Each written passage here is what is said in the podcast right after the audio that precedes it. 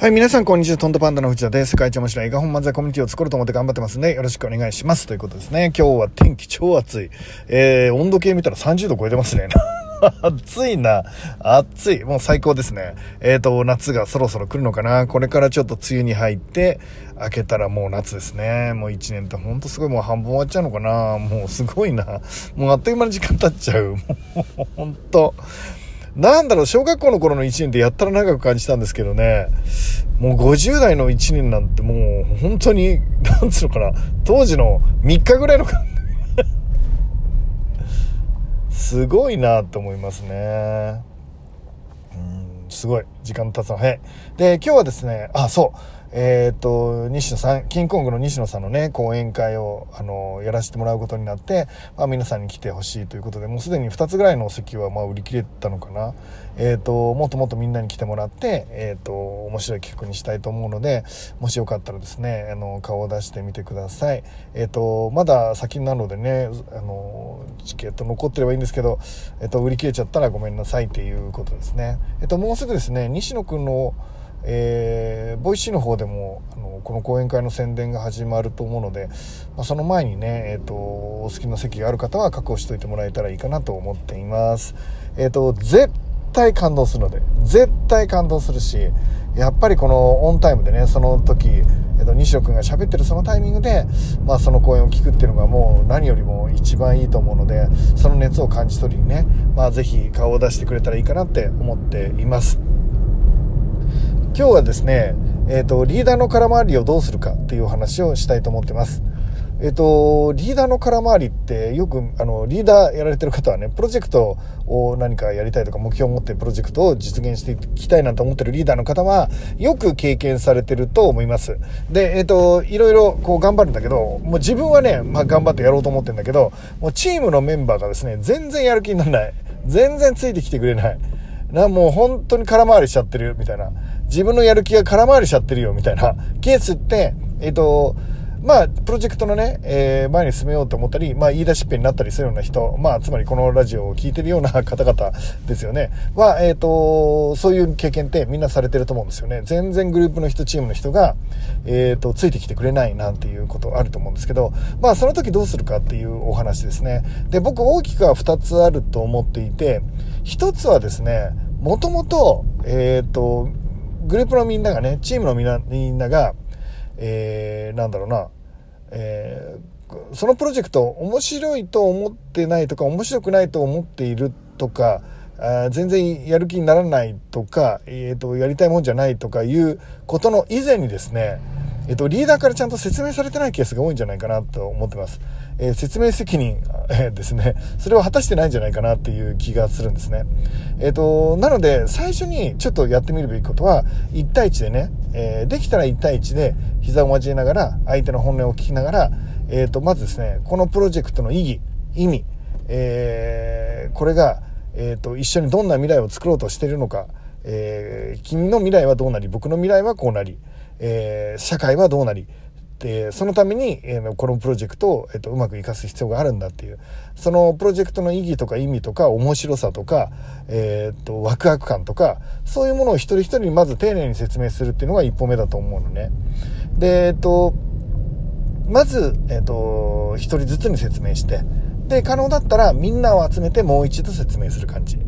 で、みんなを集めて説明すると横のつながりができるので、さあ、えー、やっていこうっていうチームとしての一丸感が出るのね。でも、えっ、ー、と、いきなり集めようとしても、来てもなんか自分事じゃないように聞いちゃうので、まずは1対1でしっかり、その人の未来と、このプロジェクトの成功がどうリンクするのか。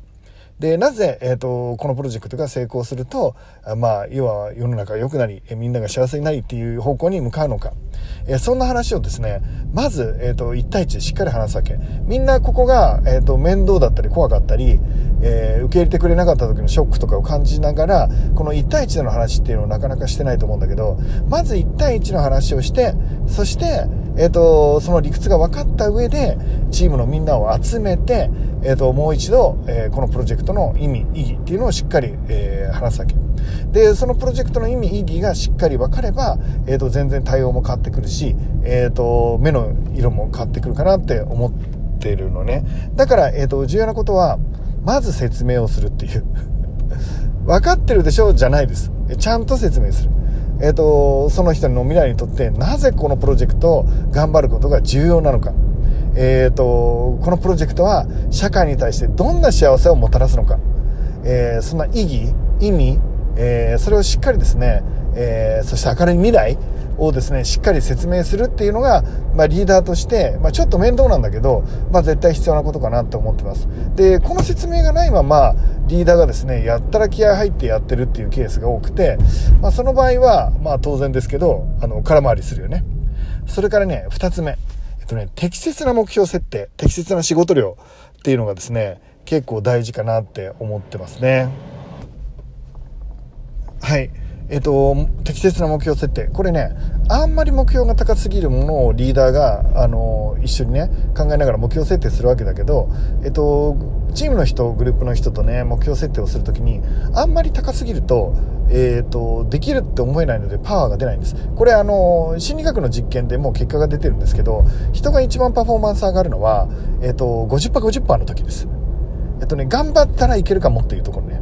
頑張ったらいけるかも。でも頑張らなかったらいけないな、ぐらいのところ。まずそのプロジェクトの意義が分かって、やりがいがあって面白さが分かった上で、えっ、ー、と、自分の目標が、自分が頑張ったら、そのプロジェクト全体がね、えっ、ー、と、うまくいく、いかないぐらいのが50%、50%ぐらいのところにあるような、えっ、ー、と、目標設定をその人にしてあげてね。で、その人がうまくいくと、プロジェクトもうまくいく可能性が高いっていう。えっ、と、その人自身が目指すべき、その人の仕事の範囲で目指すべきところっていうのを明確に渡してあげると、もう本当にやりがいが出る。で、えっ、と、リーダーの目標と、その人の目標、えー、正確に言うと、プロジェクトの目標とその人の目標。これがですね、えっ、ー、と、一直線に並んだ時にパワー増大。特に、えっ、と、その人の、が、まずそのプロジェクトをやる意義が、もう1対1との会話でもう分かっていて、さらにですね、えっ、と、自分のやること、え自分の担当の部分っていうのが、なんと、えっ、と、半々ぐらいで、頑張ったらうまくいくかも、みたいな。ところに置かれてる時にもう最大限のパフォーマンスが発揮されてしかも達成した時の感動や喜びは人一倍っていうことになるっていうことこの、えーと、目標設定っていうのは独りよがりじゃもちろんダメで、えーと、プロジェクトのリーダーがお前はこれねっていうだけじゃダメで本人がやりたいと思っててかつ本人が、ま、あのえーと、50%、50%のところに行けるかなっていう。で、それを、えーと単純にその目標がね、この目標50%、50%